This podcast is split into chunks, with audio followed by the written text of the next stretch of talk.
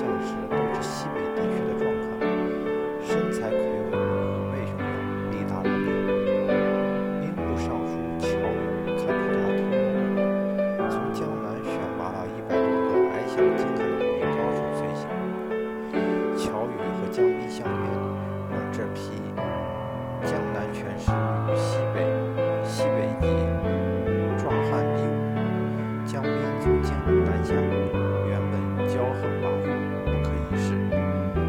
手下与江南权势较量，屡战屡败，气焰顿时下降，样子十分沮丧。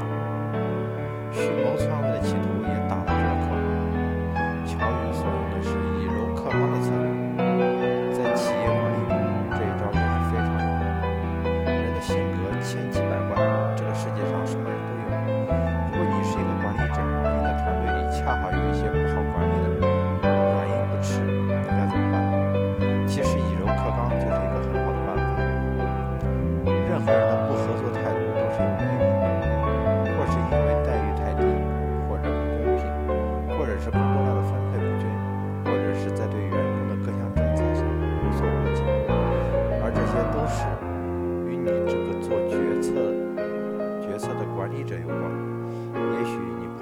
策者，只是个执行者，那你又应该怎么面对这种下属的这种不满情绪呢？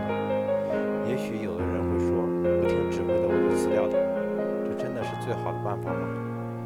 要知道，一个企业解聘一个员工很容易，如果不是太差的企业，招进一个员工也不难。可是要找到一个适合